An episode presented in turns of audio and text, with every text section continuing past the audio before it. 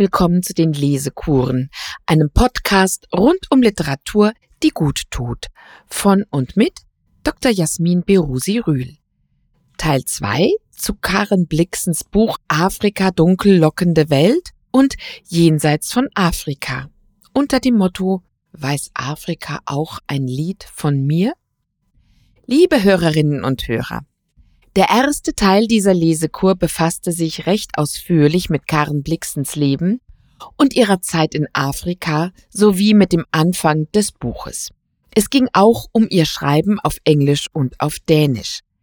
Blixens berühmtes Afrika-Buch gibt es darum in zwei verschiedenen deutschen Übersetzungen, die beide bei Manesse erschienen sind. Ich möchte im zweiten Teil der Lesekur mit einigen Beispielen das Buch für uns lebendig machen und nochmals dem Manesse Verlag danken dafür, dass ich daraus lesen darf. Das erste Kapitel, wir hörten es bereits, heißt Kamante und Lulu. Die deutsche Schriftstellerin Ulrike Dresner, die dem Manesse-Band Jenseits von Afrika mit einem Nachwort bedacht hat, findet, Zitat, der Roman setzt betont harmlos ein mit der Geschichte des Kikuyu-Jungen Kamante und der Buschantilope Lulu. Doch eben damit erregte und erregt er Unmut. Man wittert in der Reihung der beiden Geschichten sowie in Blixens Satz, was ich vom Wild gelernt hatte, konnte ich im Umgang mit den Eingeborenen anwenden, nicht zu Unrecht, zumindest etwas wie koloniale Arroganz. Naja, vielleicht. Mir selbst wurde es beim ersten Lesen nicht bewusst und ehrlich gesagt erst durch das Nachwort. Vielleicht kann man es so sehen, wie auch immer. Kamante ist also ein kleiner, vaterloser Kikuyu-Junge, den Blixen aufliest, ins Krankenhaus bringt und gesund pflegt. Er ist seltsam und verschlossen, mager und zart, mit einem zu großen Kopf. Blixen schreibt über ihn, Kamante besaß die hochmütige Seelengröße von Zwergen, die zwar begreifen, dass sie sich von der übrigen Welt unterscheiden, jedoch der Meinung sind, nicht sie selbst, sondern die Welt sei verwachsen. Er blieb bei ihr und arbeitete für sie. Zu ihrem größten Erstaunen entwickelte er sich zu einem fantastischen Koch französischer Speisen, obschon sie ihm nicht im allergeringsten schmeckten. Als Kamante über 70 Jahre alt war, fuhr er zu Karen Blixens Grab nach Dänemark. Ich lese eine Episode mit Kamante, die das Thema des Schreibens und Erzählens behandelt und dadurch, dass wir schließlich lesen, was Blixen ihm sagte, dass sie schriebe, haben wir es mit einer Art romantischer Wolte zu tun. Kamante stand bisweilen abends eine Stunde lang an der Wand, seine Augen, schwarze Tropfen unter den Lidern, gingen rastlos hin und her, als meinte er auf die Art so viel von der Maschine lernen zu können, dass er sie auseinandernehmen und wieder zusammensetzen konnte. Es handelt sich um die Schreibmaschine.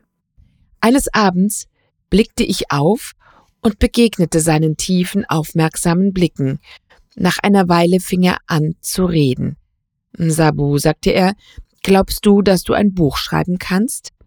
Ich erwiderte, dass ich das nicht wisse. Will man sich ein Gespräch mit Kamante recht vorstellen, so muss man sich vor jedem Satz eine lange, bedeutsame, von Verantwortung gefüllte Pause denken. Alle Schwarzen sind Meister in der Kunst der Pause und geben damit einem Gespräch perspektivische Tiefe. Kamante machte nun eine solche lange Pause und sagte dann, ich glaube es nicht. Ich hatte sonst niemanden, mit dem ich über mein Buch sprechen konnte. Ich legte also mein Papier beiseite und fragte ihn, warum er das nicht glaube. Da merkte ich, dass er das Gespräch im Voraus durchdacht und sich darauf vorbereitet hatte. Er hatte sich mit dem Rücken zur Odyssee hingestellt und legte nun den Band auf den Tisch. Schau, Sabu, sagte er, das ist ein gutes Buch. Es hängt vom einen Ende bis zum anderen fest zusammen. Auch wenn man es hochhebt und schüttelt, geht es nicht kaputt. Der Mann, der das geschrieben hat, ist sehr klug. Aber das, was du schreibst, fuhr er halb ärgerlich und halb freundschaftlich mitleidig fort, das ist teils hier und teils da. Wenn die Leute mal vergessen, die Türe zuzumachen, dann fliegt es herum und fällt sogar auf den Boden. Und du wirst böse. Das wird kein gutes Buch. Ich erklärte ihm, dass es in Europa Leute gebe, die es richtig zusammensetzen könnten. Wird dann dein Buch so schwer sein wie dieses? fragte Kamante, die Odyssee in der Hand wiegend. Nein, sagte ich, so schwer nicht, aber es gibt eben auch Bücher, die leichter sind. Und auch so hart? fragte er. Ich sagte, es sei recht kostspielig, ein Buch so hart zu machen. Er stand eine Weile still da und drückte dann seine wiedererwachte Hoffnung für mein Buch und vielleicht auch die Reue über seine Zweifel aus, indem er die am Boden verstreuten Blätter aufhob und sie auf den Tisch legte. Er ging aber noch immer nicht, blieb wartend am Tisch stehen und fragte dann ernsthaft Msabu, was ist in Büchern drin? Als Beispiel erzählte ich ihm aus der Odyssee. Die Geschichte von dem Helden und Polyphem und wie Odysseus sich niemand genannt und Polyphems Auge ausgestochen habe und festgeklammert am Bauch eines Widders entwischt sei. Kamante hörte mit großem Interesse zu und meinte, der Widder müsse wohl von der gleichen Rasse gewesen sein wie die Schafe von Herrn Long in El Mentaita, die er bei einer Viehschau in Nairobi gesehen hatte. Dann kam er auf Polyphem zurück und fragte mich, ob er schwarz gewesen sei wie die Kikuyu. Als ich verneinte, wollte er wissen, ob Odysseus zu meinem Stamm oder meiner Familie gehört habe. Wie sprach er, fragte er, das Wort niemand in seiner Sprache aus. Sag es. Er sagte Udais, sagte ich. Er nannte sich Udais. Das hieß in seiner Sprache niemand. Musst du auch von derselben Sache schreiben? fragte er mich. Nein, sagte ich. Man kann schreiben, was man will. Ich möchte von dir schreiben. Kamante, der im Laufe der Unterhaltung aufgeschlossen geworden war, zog sich plötzlich wieder in sich zurück. Er sah an sich hinunter und fragte mich mit leiser Stimme, welchen Teil von ihm ich beschreiben wollte. Ich möchte von der Zeit schreiben, wo du krank warst und mit den Schafen in die Steppe gingst, sagte ich. Was hast du damals gedacht? Seine Augen wanderten durch das Zimmer hinauf und hinab, und schließlich sagte er unsicher Si Jui. Ich weiß nicht. Hattest du Angst? fragte ich ihn. Ja, sagte er nach einer Pause. Alle Buben in der Steppe haben manchmal Angst. Wovor hattest du Angst? fragte ich. Kamante schwieg eine Weile, dann schaute er mich an, und über sein Gesicht breitete sich das feine, verschmitzte Lächeln, das ich an ihm so gut kannte. Vielleicht fand er, die Unterhaltung habe lange genug gedauert. Vor Udais, sagte er, die Buben in der Steppe haben Angst vor Udais. Nach einigen Tagen hörte ich, wie Kamante den anderen Hausboys auseinandersetzte, das Buch, das ich schreibe, könne in Europa zusammengefügt werden. Und mit ungeheurem Kostenaufwand könne es auch so hart gemacht werden wie die Odyssee. Allerdings glaube er nicht, dass es auch blau gemacht werden könne. Der eben gelesene Abschnitt stammt aus Afrika dunkellockende Welt, aus dem Englischen übertragen von Rudolf von Scholz. Der Abschnitt folgt direkt auf einen anderen, den ich auch vorlesen möchte. Da geht es um eine Kuckucksuhr und die Freude der Kinder daran. Ulrike Dresner weist uns im Nachwort aus Jenseits von Afrika darauf hin, eine Uhr ist absurd in ihrem Leben, in dem Zeit in anderen Rhythmen geht. Eine Kuckucksuhr zudem. Dieser Schwarzwaldlaut. Endlich schießt der koloniale Vogel heraus, schreiend, laufen die Kinder davon. Ich muss sagen, beim ersten Lesen fand ich diesen Abschnitt ungeheuer eindrücklich. Natürlich ist so eine Kuckucksuhr vollständig absurd in Afrika. Trotzdem kann ich dem Blick Ulrike Dresners nicht so recht folgen. Ich lese wieder aus der englischen Übersetzung. Der Wind wehte von Osten, die Türen meines Esszimmers lagen windab und waren immer offen. Darum stand die Westseite des Hauses bei den Schwarzen in Gunst. Sie wählten ihre Wege so, dass sie hier vorüberkamen, um mit dem, was drinnen vor sich ging, in Fühlung zu bleiben. Aus dem gleichen Grunde brachten die kleinen Hirtenjungen ihre Ziegen hierher und ließen sie auf dem Rasen weiden. Diese kleinen Buben, die mit ihren elterlichen Ziegen und Schafen die Farm durchstreiften und nach Weideplätzen suchten, waren in gewisser Weise das Bindeglied zwischen dem Leben in meinem zivilisierten Hause und dem Leben der Wildnis. Meine Hausboys misstrauten ihnen und sahen es nicht gern, wenn sie in die Zimmer kamen. Aber die Kinder hatten eine echte Liebe und Begeisterung für Kultur, und für sie barg sie keine Gefahren, denn sie konnten ihrer, wenn sie Lust hatten, wieder entraten. Das tragende Symbol der Kultur war für sie eine alte deutsche Kuckucksuhr, die im Esszimmer hing. Inmitten eines Gebüsches von roten Rosen riss zu jeder vollen Stunde ein Kuckuck sein Türchen auf und schoss daraus hervor, um mit heller, frecher Stimme die Zeit zu verkünden. Sein Erscheinen war für die jugendlichen Bewohner der Farm jedes Mal ein neues Vergnügen. Am Stand der Sonne schätzten sie genau ab, wann der Mittagsruf fällig war. Und um Viertel vor zwölf konnte ich sie von allen Seiten auf das Haus zuströmen sehen, hinter sich einen Schwanz von Ziegen, die sie nicht allein zurückzulassen wagten.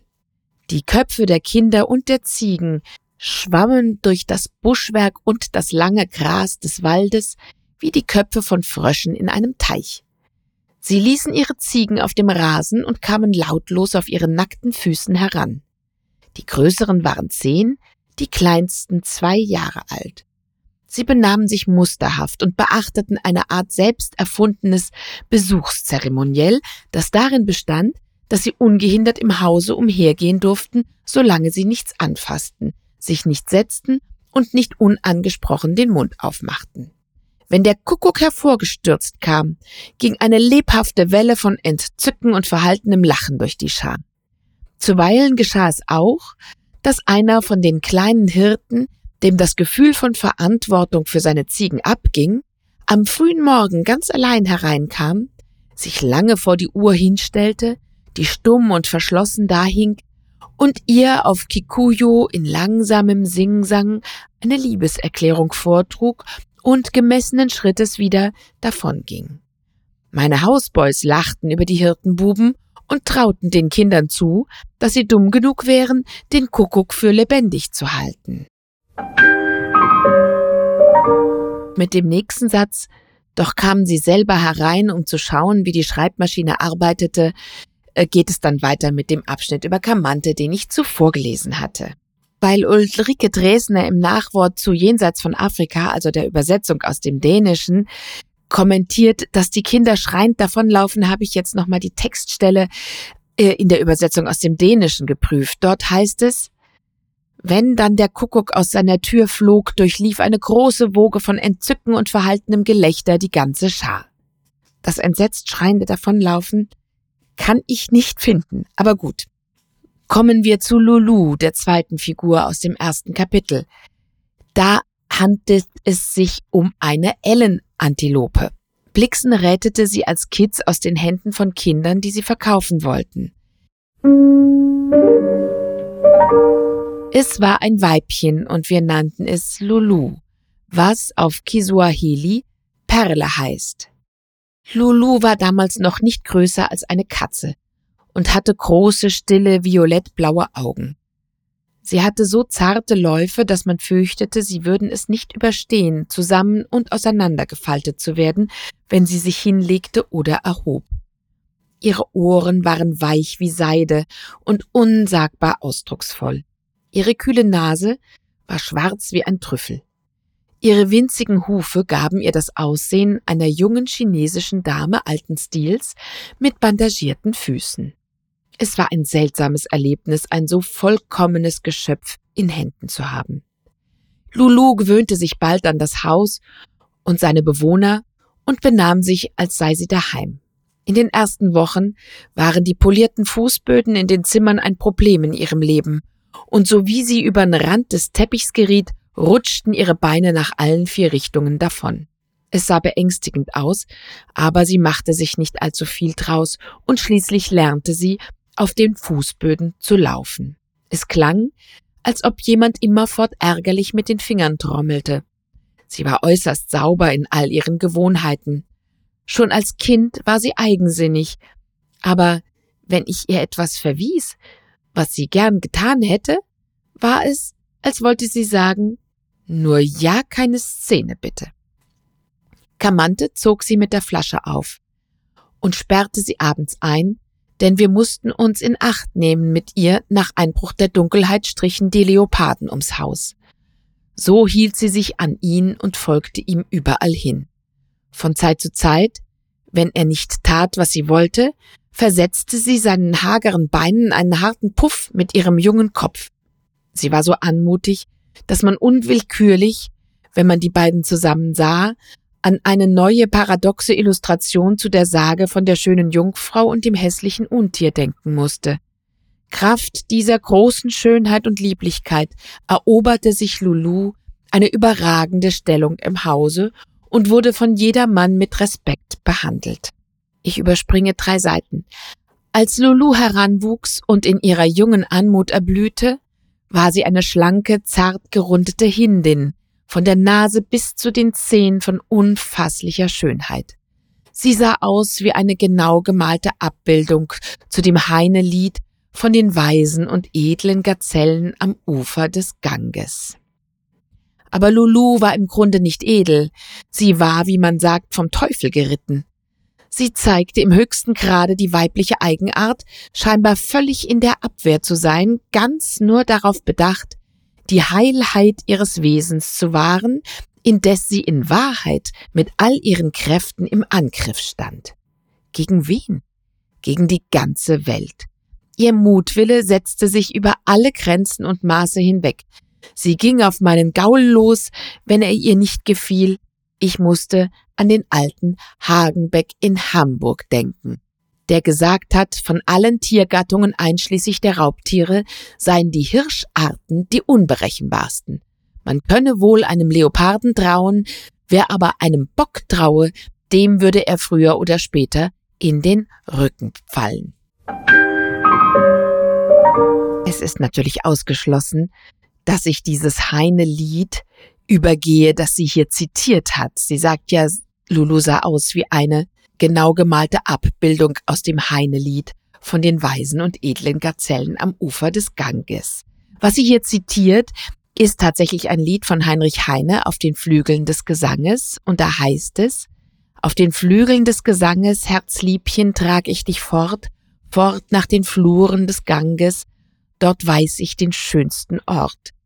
Dort liegt ein rotblühender Garten im stillen Mondenschein, die Lotusblumen erwarten ihr trautes Schwesterlein. Die Veilchen kichern und kosen und schauen nach den Sternen empor. Heimlich erzählen die Rosen sich duftende Märchen ins Ohr. Es hüpfen herbei und lauschen die frommen und klugen Gazellen. Und in der Ferne rauschen des heiligen Stromes Wellen. Dort wollen wir niedersinken unter den Palmenbaum und Lieb und Ruhe trinken und träumen den seligen Traum. Das war jetzt ein kleiner Einschub, Heinrich Heine, aber Sie sehen und spüren, dass Karen Blixen schon aus diesem Geist heraus ihren eigenen Text schreibt. Sie hat das präsent und sie zitiert es. Als Lulu ausgewachsen war, ging sie fort in den Busch und gründete eine Familie. Zu aller Freude auf der Farm kam sie von da an mit anderen Antilopen ab und an vorbei und äste auf der Farm. Lulu kam immer am nächsten heran. Zitat Die Jahre, als Lulu mit ihrer Familie in die Nähe meines Hauses kam und hier herumlief, waren die glücklichsten meines ganzen Lebens in Afrika. Deshalb sah ich meine Bekanntschaft mit den Antilopen des Waldes als Zeichen der Freundschaft an, als eine große Gunst oder ein Geschenk von Afrika selbst. Das ganze Land war darin ein gutes Omen, ein Pakt aus alten Zeiten, ein Lied. Zitat Ende. Das war jetzt ein kurzer Ausschnitt aus der dänischen Übersetzung. Hier haben wir das romantische Motiv des Liedes. Noch einmal. Etwas später greift sie es wieder auf. Daher habe ich auch das Motto der Lesekur äh, gewählt, weiß Afrika auch ein Lied von mir. Ich lese nun zwei Seiten vom Ende des ersten Kapitels. Es beginnt in der Übersetzung aus dem Englischen so. Ich weiß nicht, wie lange eine Antilope lebt, vielleicht ist Lulu schon lange tot. Die Übersetzung aus dem Dänischen ist hier poetischer. Ich weiß nicht, wie alt eine Antilope werden kann. Vielleicht ist Lulu des Lebens müde, schon lange gestorben. So lese ich jetzt diesen Abschnitt aus der dänischen Übersetzung. Und noch einmal, falls Sie den ersten Teil dieser Lesekur noch nicht gehört haben, Karen Blixen schrieb ihr Afrika-Buch erst auf Englisch, es wurde dann ganz zeitnah ins Deutsche übertragen und anschließend übersetzte sie selbst es äh, ins Dänische, beziehungsweise schrieb es noch einmal auf Dänisch. Und auch das wurde Jahrzehnte später ins Deutsche übertragen und deshalb haben wir zwei deutsche Übersetzungen des gleichen Buches von Karen Blixen. Ich weiß nicht, wie alt eine Antilope werden kann. Vielleicht ist Lulu des Lebens müde schon lange gestorben. Oft, sehr oft habe ich Lulus helles Glöckchen vor Tagesanbruch in früher Morgenstunde zu hören geglaubt. Und da füllte sich mein Herz im Schlaf mit Freude. Ich bin mit dem Gefühl erwacht, dass etwas Merkwürdiges und Wunderbares geschehen werde, eben jetzt. Wenn ich im Bett lag und an Lulu dachte, geriet ich ins Grübeln. Hat sie während ihres Daseins im Wald wohl jemals selbst von ihrem Glöckchen geträumt? Sind durch ihren kleinen Kopf mit den unvergleichlichen großen dunklen Augen und den feinen Ohren jemals Bilder von Menschen und Hunden gewandert wie Schatten über das Wasser? Ich weiß ein Lied von Afrika, dachte ich, von den Giraffen und vom afrikanischen Neumond, der auf dem Rücken liegt, von den Pflügen auf dem Acker und von den verschwitzten Gesichtern der Kaffeepflücker. Weiß Afrika auch ein Lied von mir? Zittert die Luft über der Steppe jemals in einer Farbe, die ich an mir hatte? Spielen die Kinder ein Spiel, in dem mein Name vorkommt? Wirft der Vollmond einen Schatten auf die kiesbestreute Einfahrt des Hauses, der dem meinen gleicht? Halten die Adler von Gong nach mir Ausschau? Ich habe nie wieder etwas von Lulu gehört. Aber von Kamante habe ich gehört. Der letzte Brief, den ich von ihm erhielt, ist noch keinen Monat alt. Irgendwie sind diese Nachrichten aus Afrika jedoch irreal und weniger Mitteilungen als vielmehr Schatten und Spiegelbilder des dortigen Lebens. Kamante kann ja nicht schreiben und er kann auch nicht Englisch. Wenn er oder ein anderer von meinen Leuten sich in den Kopf setzt, dass es nun an der Zeit sei, mir einen Brief zu schicken, dann geht er zu einem der professionellen indischen Schreiber, die mit Pult, Papier, Feder und Tinte vor dem Postamt sitzen und erklärt ihm, was nach seiner Meinung in dem Brief stehen soll. Mit dem Englisch der professionellen Schreiber ist es auch nicht weit her, und es lässt sich kaum behaupten, dass sie überhaupt schreiben können, obwohl sie selbst davon überzeugt sind. Um ihre Kunstfertigkeit zu beweisen, schmücken sie die Briefe mit vielen Zeichen und Schnörkeln aus, die das Entziffern erschweren. Außerdem haben sie die Angewohnheit, für jeden Brief zwei oder drei verschiedenfarbige Tinten zu verwenden, und was immer der Grund dafür sein mag, so erwecken sie damit den Eindruck, die Tinte sei ihnen ausgegangen und sie quetschten aus einem ganzen Regiment von Flaschen die letzten Reste heraus. Das Ergebnis von alledem sind Botschaften jener Art, wie man sie einst vom Orakel in Delphi erhielt. Die Briefe, die ich bekomme, haben noch eine weitere Dimension. Ich spüre eine Mitteilung darin, die dem Absender schwer auf dem Herzen lag und ihn veranlasste, vom Kikuyu-Reservat drei bis vier Meilen zum Postamt zu gehen. Diese Mitteilung ist jedoch in Dunkel gehüllt. Das billige, schmutzige Blatt Papier, das bis zu mir viele tausend Meilen gereist ist, schreit mich an, doch was es sagt, kann ich nicht verstehen. Blixen zitiert am Ende des ersten Kapitels aus zwei Briefen Kamantes und möchte damit ein Beispiel liefern, Zitat, wie uns die Eingeborenen auch etwas Schönes, Schmeichelhaftes sagen können. Schreib und sag uns, ob du kehrst her. Wir alle glauben, du komm. Weil warum? Wir glauben, du kannst uns nie vergessen. Weil wir glauben, du weißt noch unser Gesicht und die Namen unserer Mutter. Wollte uns ein weißer Mann etwas Schönes sagen, würde er schreiben, ich kann sie niemals vergessen. Doch der Afrikaner sagt, wir glauben nicht von dir, dass du uns jemals vergessen kannst. Zitat Ende aus der Übersetzung aus dem Dänischen. Für Karen Blixen war das mehr als wahr. Sie glaubte lange Zeit, sie würde für immer in Afrika leben und der Grabplatz, den sie für Dennis Finch Hatton aussuchte, ein Hügel mit schöner Aussicht, war der, den sie für sich selbst vorgesehen hatte. Im zweiten Kapitel schildert Blixen einen traurigen Unfall auf der Farm. Und im übernächsten die Gäste auf der Farm. Das ist ein buntes Kapitel, in dem sie ein großes Tanzfest der Eingeborenen schildert, das ihr zu Ehren gegeben werden soll. Dem Tanz ging eine ganze Nacht Gesang voraus. Zitat, es klang in der Nachtluft sehr schön, wenn sich die eine sanfte Stimme erhob und viele andere Stimmen in regelmäßigen Abständen folgten. Hörte man den Gesang jedoch die ganze Nacht, manchmal um der Wirkung willen von Trommeln begleitet, dann wurde er unendlich monoton und zugleich seltsam erregend, als könnte man weder ertragen, dass er einen Augenblick länger dauerte, noch dass er jemals aufhörte. Und noch viele andere kamen zu Besuch, auch einige eigenartige Europäer, wie der alte Knutzen, ein mürrisches Original, der schließlich auf ihrer Farm starb. Ungeheuer vielfältig sind die Themen der losen Blätter im dritten Kapitel. Darin gibt es eines, das steht nur in der Übersetzung aus dem dänischen Original, und zwar unter der Überschrift Reisegefährten. Zitat Während wir eines Abends beim Kartenspiel saßen, erzählte der englische Reisende über Mexiko und davon, wie eine uralte spanische Dame, die auf einem einsamen Hof in den Bergen wohnte, den Fremden, als sie von seiner Ankunft hörte, holen ließ und ihm zu berichten befahl, was es Neues in der Welt gebe. Ja, jetzt können die Leute fliegen, Madame, sagte er zu ihr. Davon habe ich gehört, sagte sie, und ich habe mich darüber mit meinem Pfarrer gestritten. Nun können Sie unseren Streit schlichten. Fliegen die Leute mit angezogenen Beinen wie die Spatzen oder mit zurückgestreckten wie die Störche? Apropos, die größte, merkwürdigste Freude meines Lebens, sagte Karen Blixen, war das Fliegen. Und so hat sie ihm ein besonders schönes Kapitel gewidmet, aus dem ich noch einen Ausschnitt vorstellen möchte, und zwar wieder aus der Übersetzung aus dem Dänischen.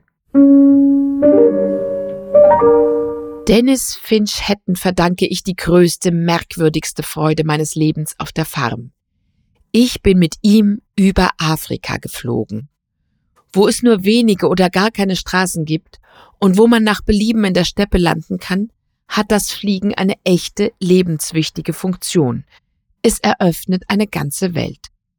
Die Mot-Maschine, die Dennis aus England mitgebracht hatte, konnte wenige Minuten vom Haus entfernt auf der Farm landen und wir waren fast jeden Tag gemeinsam in der Luft. Fliegt man über dem afrikanischen Hochland, hat man eine ungeheure Aussicht. Man erlebt Licht und Farben in einem großartigen, überraschenden Zusammenspiel und Wechsel. Der Regenbogen steht auf dem grünen, sonnenbeschienenen Land, die senkrechten Wolken und großen, wilden, schwarzen Unwetter umwirbeln einen in einem Wettstreit und rasenden Tanz. Die peitschenden, schweren Regenschauer färben die Welt rundherum weiß. Die Sprache hat keine Worte für die Eindrücke, die man beim Fliegen gewinnt, und mit der Zeit wird man neue Worte für sie erfinden müssen. Wenn man Rift Valley und die zwei erloschenen Vulkane Suswa und Longonot überflogen hat, dann ist man weit gereist und in Ländern hinter dem Mond gewesen.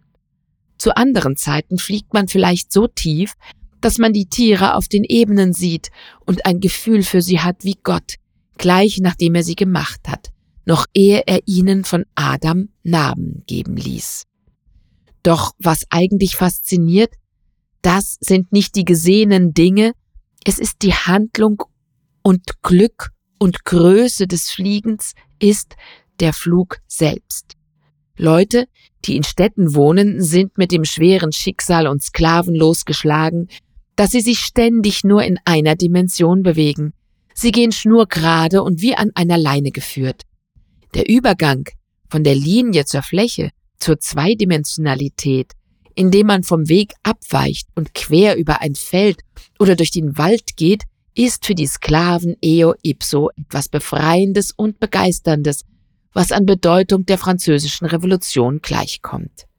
Doch in der Luft wird man in die Herrlichkeit der Dreidimensionalität aufgenommen und nach der Verbannung und den Träumen unzähliger Menschenalter wirft sich das Herz dem Raum in die Arme.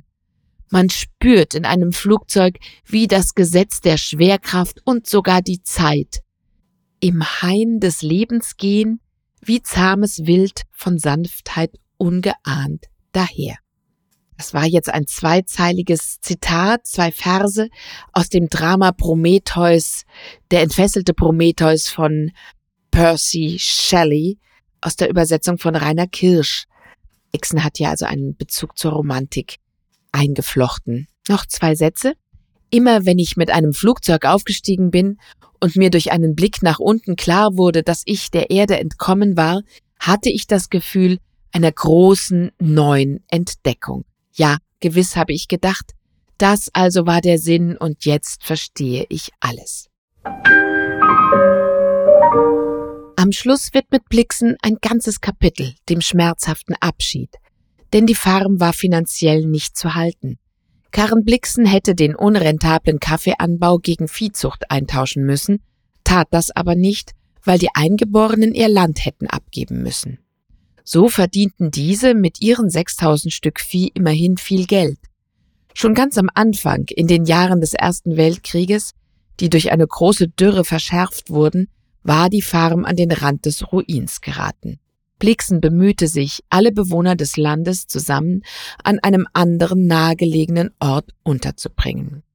Zitat, ich glaube, wer auf der Farm meine Abreise am meisten betrauerte, das waren die alten Frauen. Die alten, Kikuyu-Frauen hatten ein schweres Leben hinter sich. Dabei handelte es sich um schwere körperliche Arbeit, viele Geburten, viele tote Kinder. Aber, nochmal Zitat, sie strahlten Lebenskraft aus, sie nahmen an allem, was auf der Farm geschah, den lebhaftesten Anteil und gingen 20 Kilometer zu Fuß, als wäre es gar nichts, um die Jungen tanzen zu sehen. Es brauchte nur einen Spaß oder eine Schale Tembu, und sogleich lösten sich ihre runzligen, zahnlosen Gesichter in Gelächter auf. Diese Kraft und diese große Liebe zum Leben waren in meinen Augen nicht nur höchst achtenswert, sondern auch großartig und bezaubernd. Das war jetzt wieder aus der dänischen Übersetzung. Karen Blixen wurde von den alten Frauen Jerry genannt. Ein häufiger Name für ein kleines Mädchen, das lange nach seinen Geschwistern geboren wurde. Karen Blixen muss das Herz gebrochen sein über den Abschied für immer. Sie schuf sechs Jahre später das Buch, mit dem wir uns in dieser Lesekur befasst haben und von dem Truman Capote sagte, Every page trembles like a leaf in a storm. Jede Seite zittert wie ein Blatt im Wind. So unterschiedlich die Bilder sind, die wir durch die Lektüre des Buches gewinnen können, und da habe ich wirklich nur ganz, ganz, ganz kleine Ausschnitte bieten können, so sehr wird alles zusammengehalten von dem Erzählton, den Karen Blixen für ihr Afrika-Buch gefunden hat. Es ist eine ruhige, liebende Stimme. Die Stimme einer großen Künstlerin, die sie auch in ihren späteren Erzählungen erhebt, wie zum Beispiel in Babettes Fest, das ich mir natürlich auch vornehmen werde. Viele Betrachter ihres Gesamtwerkes, so auch Hannah Arendt, sind davon überzeugt, dass erst die Erfahrung der Endgültigkeit sie zur Erzählerin machte, diese kam erst hervor, als sie ihre Farm verlor, als Dennis starb und sie Afrika für immer verließ, alles auf einmal, da wurde die Klammer geschlossen, sagt ihre Biografin Judith Thurman. In einem weiteren Schritt kann man hier an Walter Benjamin denken, der über den Erzähler im Band Illuminationen sagt, nun ist es aber an dem, dass nicht etwa nur das Wissen oder die Weisheit des Menschen, sondern vor allem sein gelebtes Leben, und das ist der Stoff, aus dem die Geschichten werden, tradierbare Form am ersten, am Sterbenden annimmt. Am Ursprung des Erzählten steht diese Autorität. Der Tod ist die Sanktion von allem, was der Erzähler berichten kann. Vom Tode her hat er seine Autorität geliehen. Mit anderen Worten, es ist die Naturgeschichte, auf welche seine Geschichten zurückverweisen. Karen Blixen ist zwar nicht selbst gestorben, als sie Afrika verlassen hat, aber der Verlust ihres Afrikas machte sie zur Erzählerin. So kann man das wohl sehen. Ich freue mich, dass Sie bis hierher dieser Lesekur gelauscht haben und vielleicht auch schon andere Folgen angehört haben. Wenn Ihnen die Lesekuren gefallen, dann folgen Sie meinem Podcast doch auf Spotify, iTunes, Amazon Music und überall sonst, wo es Podcasts gibt. Und wenn Sie die Lesekuren unterstützen möchten, dann empfehlen Sie diesen Podcast weiter oder spenden Sie uns etwas, zum Beispiel für Lizenzen, über die Seite der Lesekuren. Dort finden Sie einen Link zu Kofi.